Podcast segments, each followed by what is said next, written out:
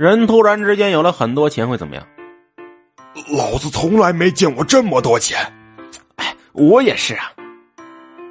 周凤臣和袁志和尚把二十万的钞票扔在出租屋的床上，然后一人坐在一边，嗅着钱上的墨香，就这么使劲的数啊，一直数了七八遍，手都酸了。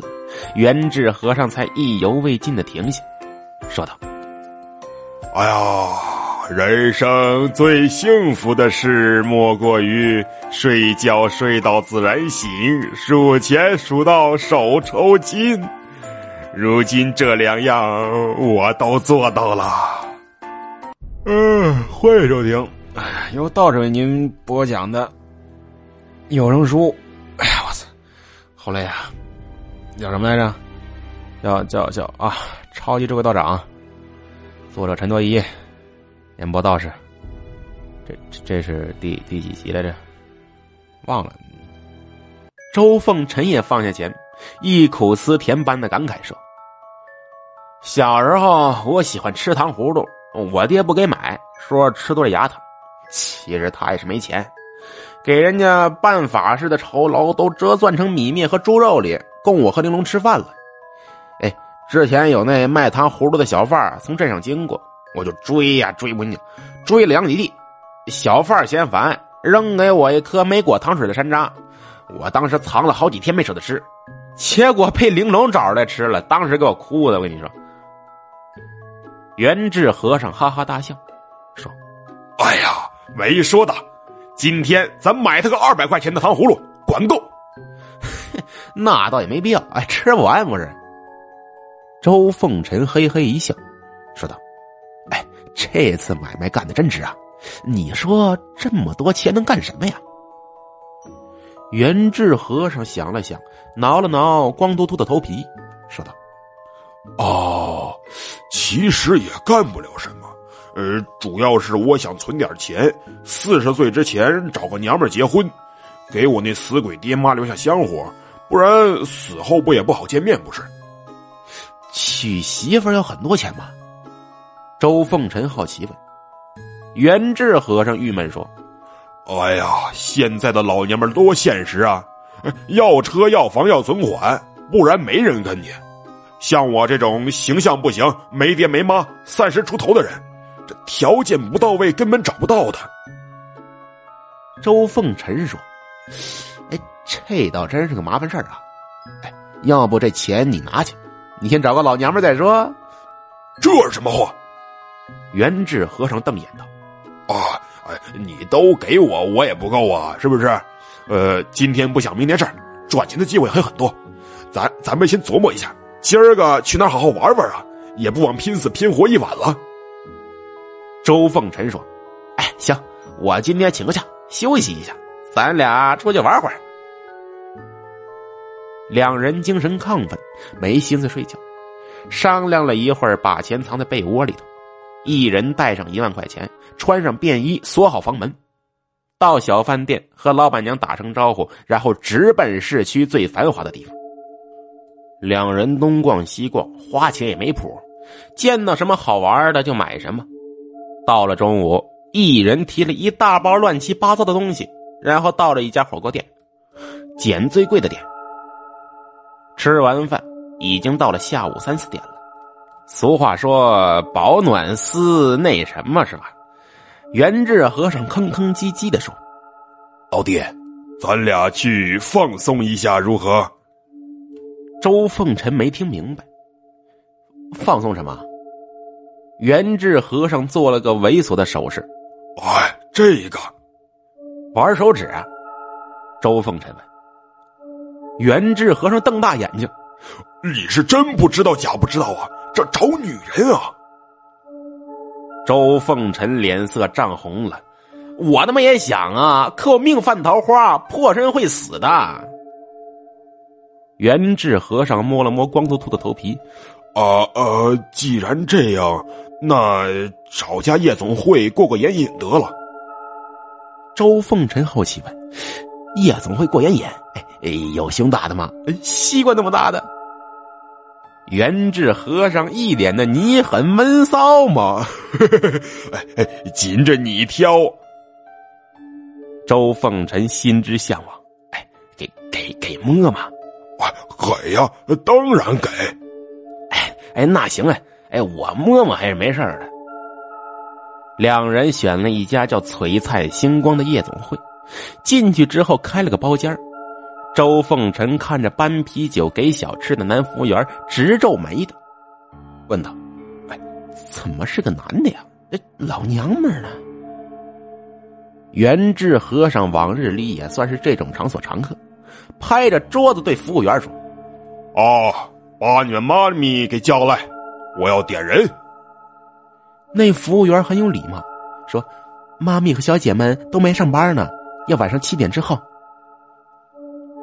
周凤臣和元智和尚一听都愣了，干脆把服务员一轰出去，搁那屋里喝闷酒扯淡。就这么等到七八点钟。外面传来一阵敲门声，进了个浓妆艳抹的女人，笑嘻嘻说：“哎呀，两位帅哥着急了吧？小妹们都来了。”元智和尚眼前一亮：“啊，赶紧叫进来呀！”“哎呀，进来呀！”那妈咪挥挥手，十四五个女孩子鱼贯而入，一个个打扮的花枝招展，性感十足。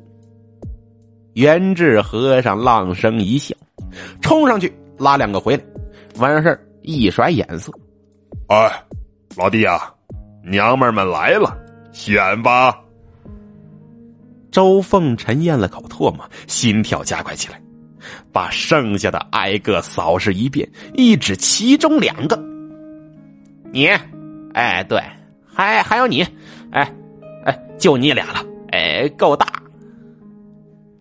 两个女孩子笑了笑，准备走过来，谁知这时包间门忽然被踢开了，一个毛脸胡子汉骂道：“你这个贱人，阿翠不是我兄弟定好的吗？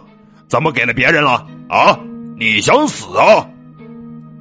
妈咪被吓了一跳，连忙点头哈腰的道歉：“哎呦，对不起，浩哥，嗯，我不知道啊，哎，我这就给他送过去。”那毛脸胡子汉哼了一声。瞥了一眼周凤臣和元智和尚，转身离开。哎呀，帅哥啊，对不起了啊！妈咪给周凤臣道了歉，拉着周凤臣选中的一个女孩刚要走。哎，不是，周凤臣没搞清楚这是干什么呀？元智和尚憋红了脸，拍打桌子：“你这臭女人怎么回事？你知道我兄弟干什么的吗？”真给你脸了，你拉，你拉，你敢拉走一个试试？那妈咪笑了笑，回头说道：“哎呀，听二位口音是外地人吧？刚才这儿的浩哥是这儿的老板呐，你们斗不过的，别惹事儿。”元智和尚还想放狠话，但是周凤臣拉了他一下，问：“不是？”这这帮人什么意思？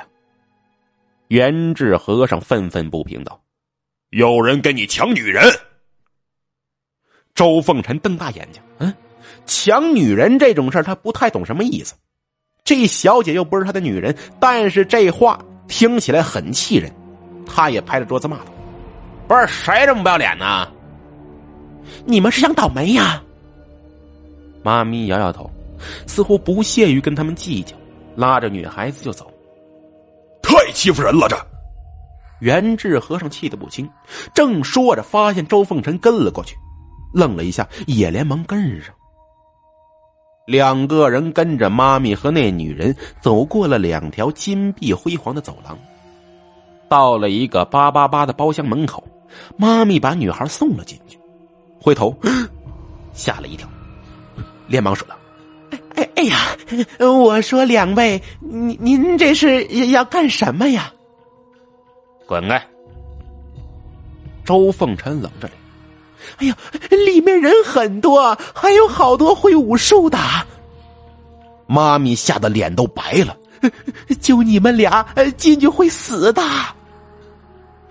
元智和尚一听，打起了退堂鼓。